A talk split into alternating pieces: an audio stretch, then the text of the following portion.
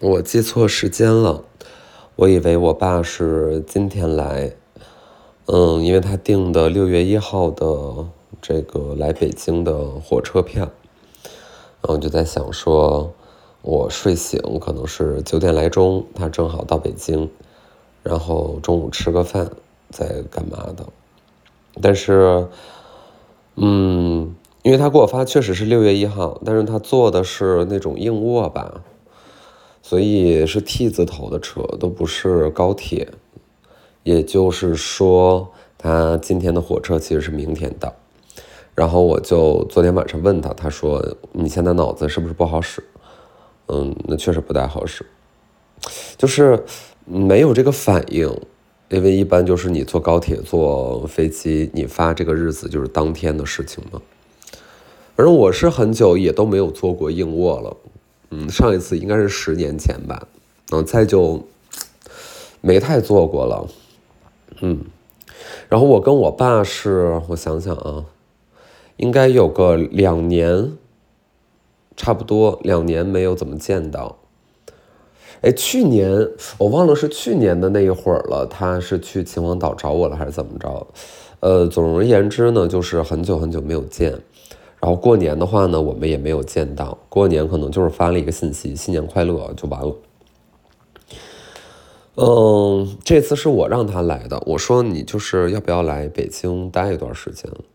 他说他不好请假。嗯，然后我说那咋说就三天？我说三天太少了吧？你就照一周请吧，赶个周末什么的吧。然后就让他来一周。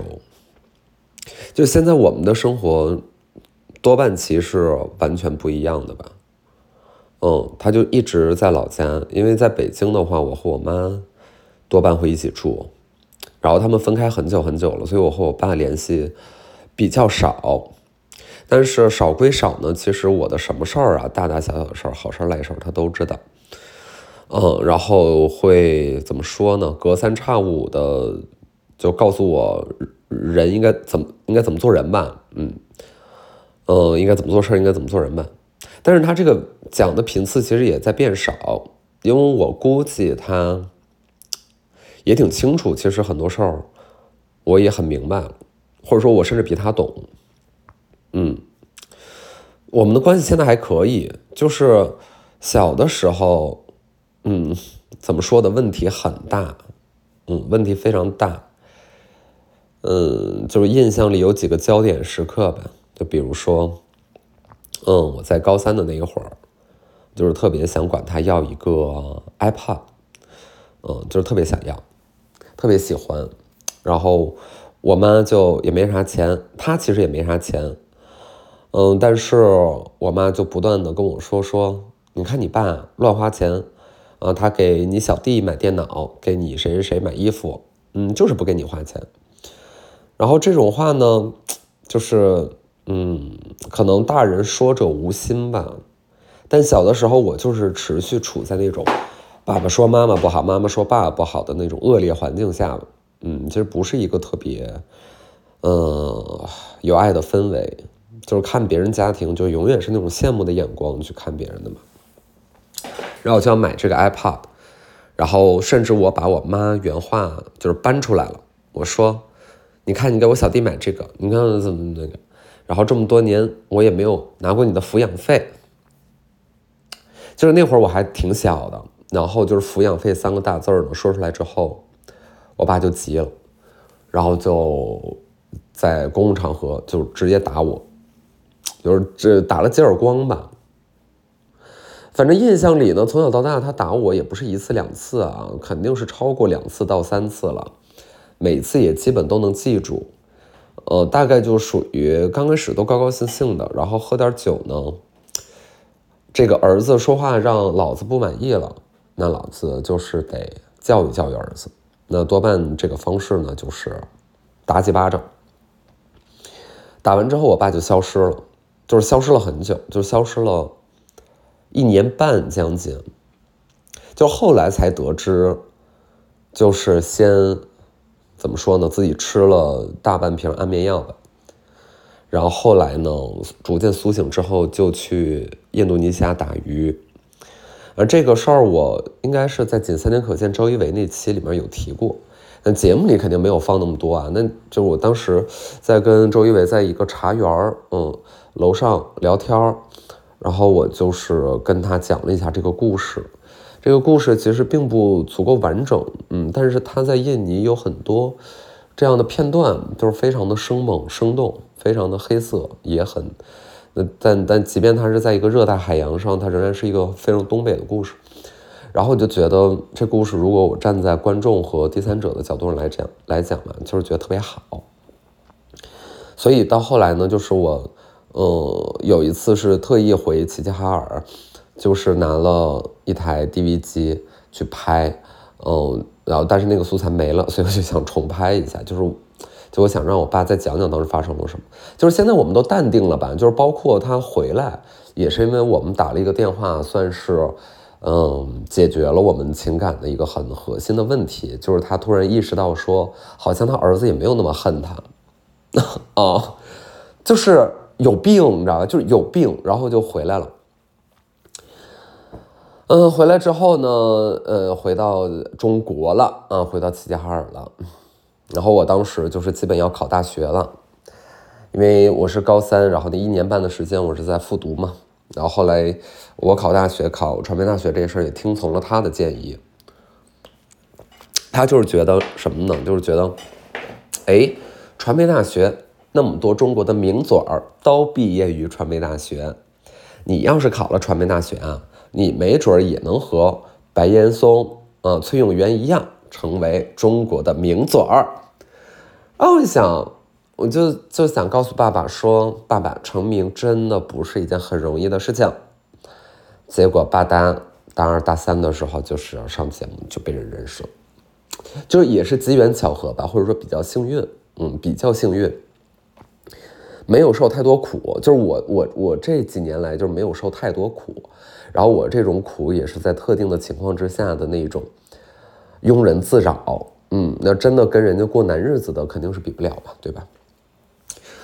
然后我爸这么多年，他也就是看着我从 A 转型到 B，转型到 C，也不是说转型，嗯，但起码他能看着说，哎，你现在好像在干这个事儿了，你好像在干那个事儿了，他觉得挺好的。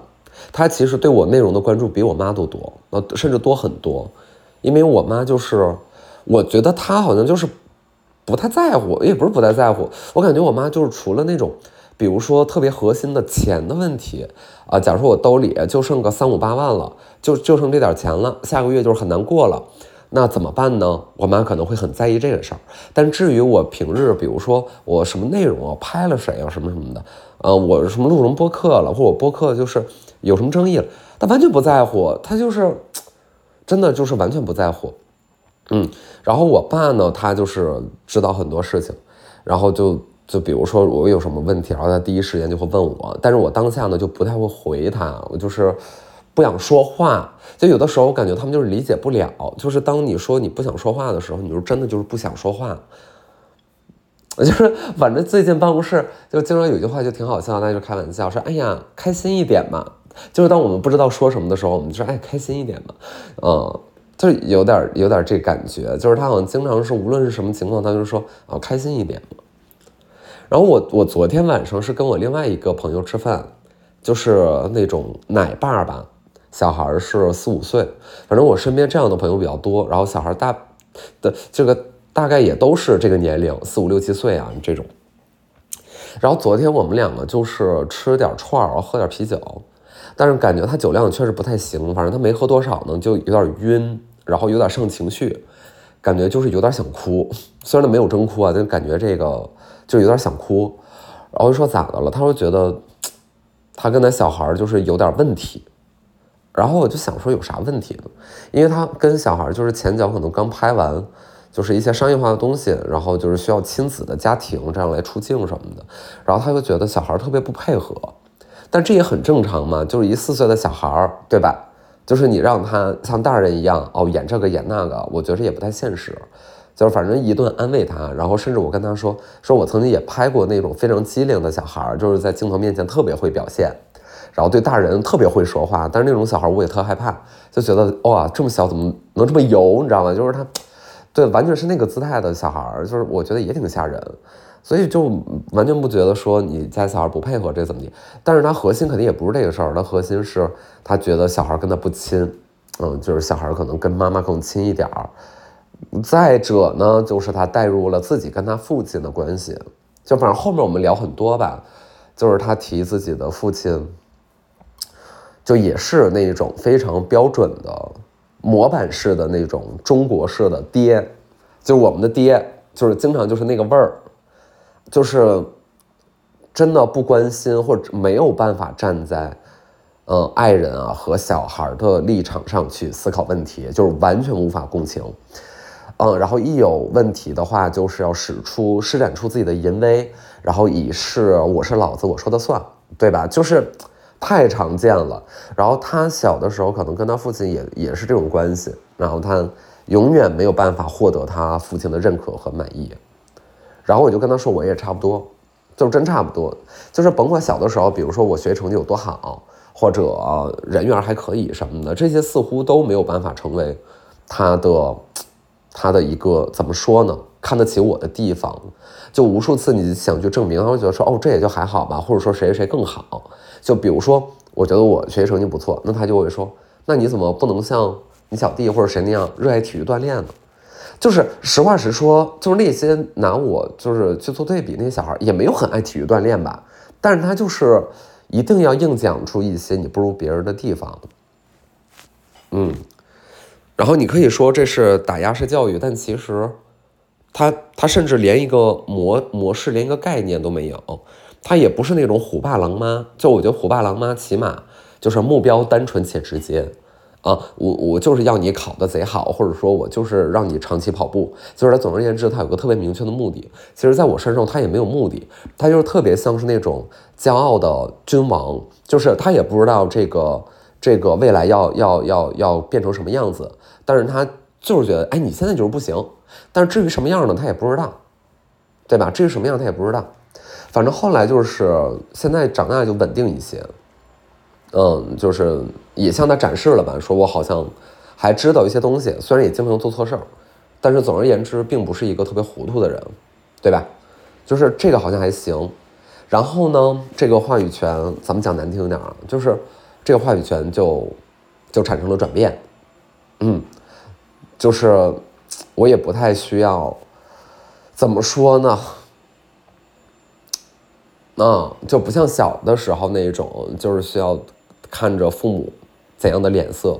说白了，他们现在也没有什么脸色，就是现在就属于你好，我们就高兴了，行吧？就是你你别有什么复杂的事儿就行了，我们就可以了。然后对自己的生活状态又完全接受。其实我爸的话，并没有因为我，比如说个人生活状态的改变，然后他的生活本质产生了天大的变化。其实没有。其实我一度特别想做这个事儿，然后后来我退缩了。就是什么事儿呢？就是我在我二十，我想想，二十三四岁的时候，就大概是五六年前，六年前吧。就我那会儿，就是特别有这个冲动和愿景，因为我姥去世了，我和我姥关系特别好，我和我姥我姥爷关系特别好，因为我从小基本上他们养大的。然后我姥已经去世了，这件事儿就是在我心中一直是一个非常难逾越的坎儿，因为我觉得我姥没有见证说我。嗯，就之前另外一个那个播客其实也提过，就是他没有见证到说，啊，我的日子产生了变化，我被很多人喜欢，然后我有一个哎听起来还不错的工作啊，没有照顾到他，他没有看到那那一眼，但是我姥爷其实看到了，所以我当时就在想说，我要不要就是把全家的重担就压在自己身上，这其实指的就是连我妈带我姥爷带我爸。这中间也夹杂着，比如说我舅也会管我借钱啊，什么什么的，也会夹杂这种事儿。但是日常开支，你就是养活这么多人，然后我当时就在做这个打算和准备。但是后来我退缩了，然后那个退缩其实挺狼狈的，因为一定程度上我都把我姥爷接过来了。然后后来我真的退缩了，就是那个退缩指的是什么呢？就是这个自私让我觉得特别心疼，就是我现在心也很疼，很难受这个事儿，就是。我当时就在想，哎，我是能把他们接过来，是，哎，能住的、吃的还挺好的，那肯定是比老家好，对吧？然后可以逛北京，对吗？但是我才二十三呀，就是我二十三，我是不是也得在外面浪一浪、玩一玩啊？对吧？耍一耍呀？然后我是不是也得谈谈恋爱呀？对吧？就是你会有这些想法，就是你也会觉得说，哎呦，那会儿应该多玩一玩，就是怎么就好像现在就得变成一个支撑家庭的顶梁柱，这个责任太大了，不敢要。嗯，我觉得比如说我给家庭费用就行了，我没有必要就每天就是被圈在这里。现在一想，其实也 OK 了，就是这也是非常合理的，乃至于即便我现在对我妈做的事情，也不是说绝大多数家庭都会这么做的。嗯，大量时间生活在一起，而且不是说你靠家人的钱去生活，而是反过来，对吧？那我就退缩了，然后这个退缩就带来了一些我，我就这辈子很难接受的结果吧。其实就是，就是我在我姥爷来北京大概没多长时间，然后他又回去了嘛。他回去就因为我这样的话，然后他回去了。他回去之后，大概有个一两个月吧，他就离世了。哎呦，特别特别难，特别特别难。然后，其实甭管是你爱爱不爱自己的爸妈吧，因为我我就是这么多年做内容，尤其是早年间就是做公众号，其实关于亲子啊，关于什么父母啊、父母亲各种各样的话题，然后包括和大家的那个沟通、采访啊等等的。其实已经聊了非常多了，很多人并没有，嗯，就是所谓的我们这样倡导的或宣传那种那么热爱自己的父母，真的很多人是恨自己父母的，嗯，就是各种各样的原因吧，各种各样的原因，嗯。但是，其实我也类似，就是我不是说恨，而是这个情感很复杂，它不是那种模范式的家庭，然后我们该怎么办？嗯，我们要不要就是尽那种孝道？对吧？就是这两个字摆在面前，大伙都知道什么意思。就说白，就是对父母尽其所能的好，就完了，对吧？就是这是我们特别特别嗯倡导的事情。然后我其实心里特别想成为这样的人，因为我觉得，哎，如果我完全尊重这样的这个孝道精神，都不是说我，我觉得我应我。应该对我爸好，而是我必须对我爸好。就是如果是这样的一个精神支撑的话，就是他会，他其实是一种自我满足，就是他会让我觉得我的道德是更接近无瑕的。当然，那是一个理想状态，对吧？就是我可以在这个问题上和这个问题上，似乎看起来有那么点非主流，但是我在家庭的这种支撑上，就是我还是尽可能的做一个好孩子。嗯，就是会有这么一些孤妄的，然后迷之自信的。呃，又其实是给自己压力的这么一个信念。当然，你这么一说，所有的长辈都说好好好，棒棒棒，妙妙妙，对吧？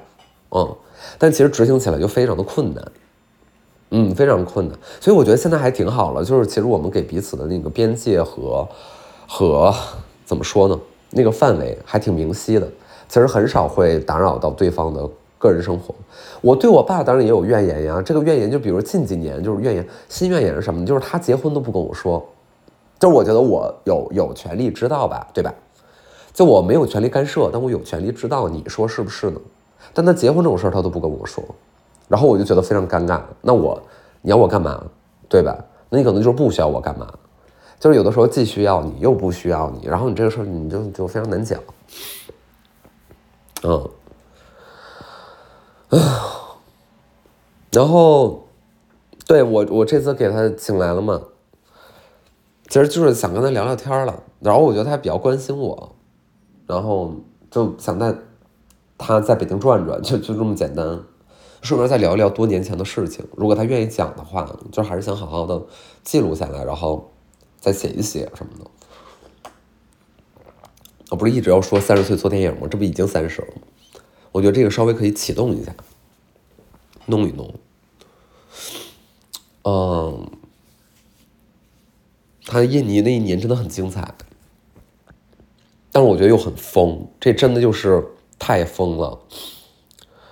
不高兴了，就跟儿子生气了，不高兴了，觉得这个举世无望，举目无亲啊，就是干嘛了呢？就是去印尼打鱼。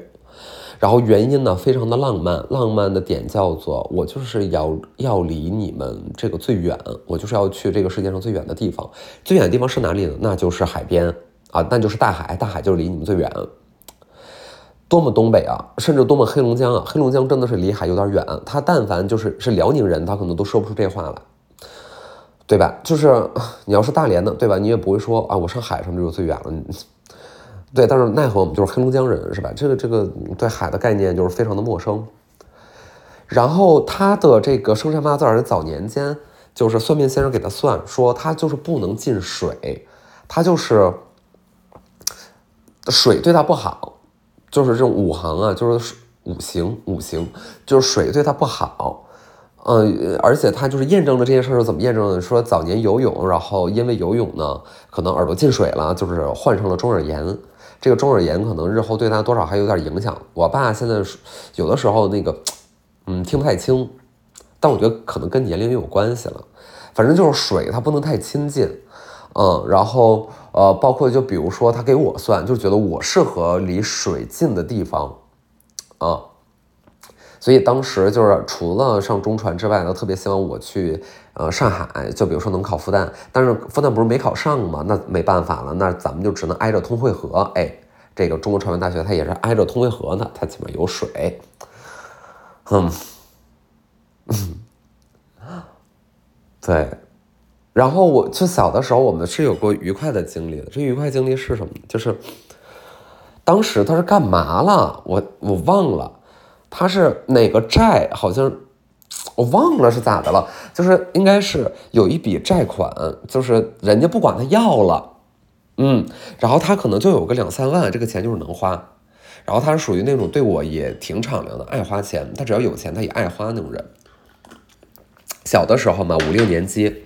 小学五年级，没有旅过游啊，最远的可能就是去北京，嗯，去北京夏令营。然后这个上期不都讲过吗？然后我爸就是问我在哪儿，当呃想去哪儿，想去哪儿旅游，那暑假啊。然后我们两个当时正在一个一个餐馆儿，嗯，一个小饭馆儿。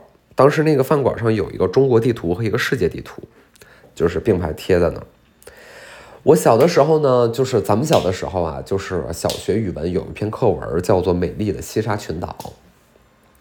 因为就是东北小孩儿，其实他有一个生活上的经验，就真的是非常冷啊，就是你每年有大量的时间是天寒地冻的，所以其实对我来说，滑雪啊、滑冰啊，至今我兴趣都没那么大，就是。就真的是被冻傻了，就真的是没有对雪没有向往，嗯，对冰没有向往，就喜欢热热的地方，就喜欢海洋，就是幻想海洋。就美丽的西沙群岛那篇课文让我印象非常深刻，就是说它那个海里面是有巨大的海参，然后巨大的海星，就觉得非常棒啊。然后我就是看地图，然后我大大概其也是能意识到说，咱们美丽的西沙群岛可能是去不了了，那咱们去趟海南岛吧。对吧？海南岛应该也是个热带岛屿，对不对？就是有椰子，coconut。然后我就是跟我爸说，我们我们要不就去海南吧。然后我们两个就当天买了机票，就真的是说走就走的旅行，就是行动力非常强。那会儿买机票呢，还没有什么携程啊，去哪儿啊，还没这些东西。飞猪就是去那个公园门门口这边有一个。飞机票代售点儿应该就是属于那种中国民航，然后设置的各种卖售票的这种分支啊。然后我们就在那儿买了票，而且还是要拿那个纸的那种类似兑换联儿的东西。我们去海南得先去哈尔滨，在哈尔滨坐飞机，然后再到三亚市。嗯，然后我们就是这么折腾了一下，反正跟我妈说，我妈当时气坏了。嗯，就是气坏了，就觉得怎么就花这个钱。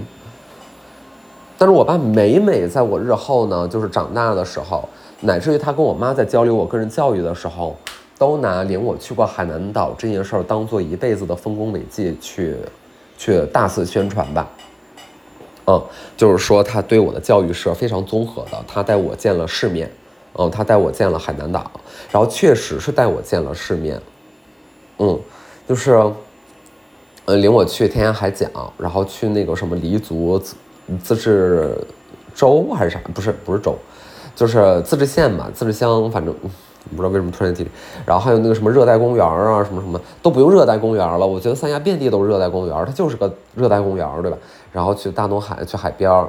然后我们当时住的是那种在机场上，就是接你，就是拉你，上就是有点那种黑车啊什么的，就是那个意思。然后住到人家的家里，然后一天可贵了呢，条件非常艰苦。后来我们发现这个不太行，然后就是找了正经的那种那种呃酒店。然后我们当时落地在三亚之后。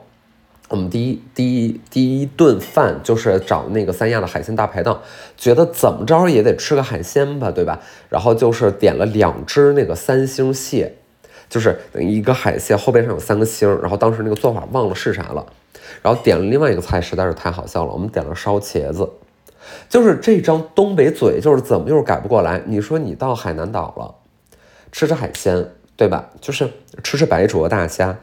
吃 吃烧茄子，你家就还是跟上期主题一模一样，就是你家楼下没烧茄子吗？有啊，哎，非是，然后结果呢，就是其实不好吃，这两个东西都不好吃，然后那个蟹呢也不是很肥。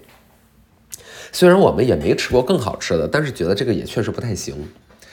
嗯，总而言之就是小学五年级，然后带我进行了一次浪漫的旅行，然后真的每天都是开开心心，每天都是非常高兴。然后我们当时坐那个滑道，就是在森林，在植物王国，然后坐那个索道啊，就是从这边，哎，照你那个大胯这么一兜，然后你拽着它从这边呜滑到那边，然后就会留照留照片嘛。然后我就是呲牙咧嘴的笑，你还得特意把头就是往左转一点，这样摄影师能拍到你。然后我爸那张呢，就是笑不出来，他就是不开心。然后我就是打印出来这种照片，我说爸你怎么不开心呢？然后我爸说，嗯。我就是不开心，我就是没有办法开心。你还问我为什么不开心，我怎么能开心呢？他说的不是当下不开心，他其实是特别喜欢把事情拔高，然后莫名其妙的玩深沉的这么一个男子。他的歌词大意呢，就是他这人生过得不愉快、不开心。但是对于小小的我，这也是太以难以承受的生命之重，就是我真的没有办法接受他他这个回答，就是我该怎么办？真的我，你说我就是。What can help you？对吧？就是我，我能怎么办呢？然后那会儿其实去天涯海角玩的时候，我就是振聋发聩，振聋发聩。然后我就是说，就是说了一句就是很致命的哲学。我说，我说现在出来玩啊，就对我爸说，我说现在 小学五年级，我说现在出来玩啊，我这个年龄可谓是最好的。在小的时候呢，我也是玩不明白，玩的明白我也记不住。再大呢，我烦心事儿也多了，我也不可能玩的像现在这么畅快。哎呀，反正小小的我呢，当时就是能发表这样振聋发聩的言论，我觉得也是一代，就是，哎呀，三岁看到老，一看就是七八岁选手，对吧？然后我，就，然后长大呢，就会觉得小小的我就有点傻逼，对吧？因为你每个年龄阶段，当然都有每个年龄阶段的美好啦，对吧？但是我现在居然赫然发现，我当时说的也没有很错呀，就是我甚至讲的挺对的。现在去哪儿真的嗨不起来，就没有那么高兴，就是也也也不想动，也不想去。我跟我爸这么多快乐的时光，就是真的，真的就那么几件事儿。就我感觉好像人活着就是为了那么几件事儿活着的，就是你你背上你沉重的记忆，然后往明天跨一步。然后直到我们都没了那一刻，然后再把所有东西都放下，然后再释放一些负担给我们的所谓的后人啊，给我们的健在的朋友啊，对吧？嗯，就是好像你只能这么记住这么几件事儿。我还记得，就是他领我去看恐怖片儿。我跟你讲，就是东北太好笑了，那个恐怖片的票是学校发的，学校发了恐怖电影的票。那个电影叫做《咒乐园》，我不知道你们看没看过，吓死！就是在我们的嗯。我我市的那种工人文化宫，我们小学生啊，就每人一张票，就发那个票，然后 太十八禁了，就是怎么会有小学给学生发恐怖片的票呢？然后我跟我爸两张，我我跟我爸就去了。我其实看的还津津有味的，因为其实真的非常非常的吓人。小的时候也很少迈进电影院，对吧？但是我还是眯着眼睛也要看。然后我爸就不行了，我觉得我爸就是吓尿了啊，就真的直接吓尿。然后电影一半一半的时候，他就是领我出来，我们两个说，他说别看了，不看，不好，这个电影对你不好。其实他就是脸下的煞白。然后我们两个就去喝的永和豆浆，那会儿好像还叫什么永和姐妹什么的。嗯，反正更多事儿我真的是记不住。我跟我爸就这点事儿。然后明天明天就是要见到他了。嗯，希望大家的周四过得愉快吧。Встретимся.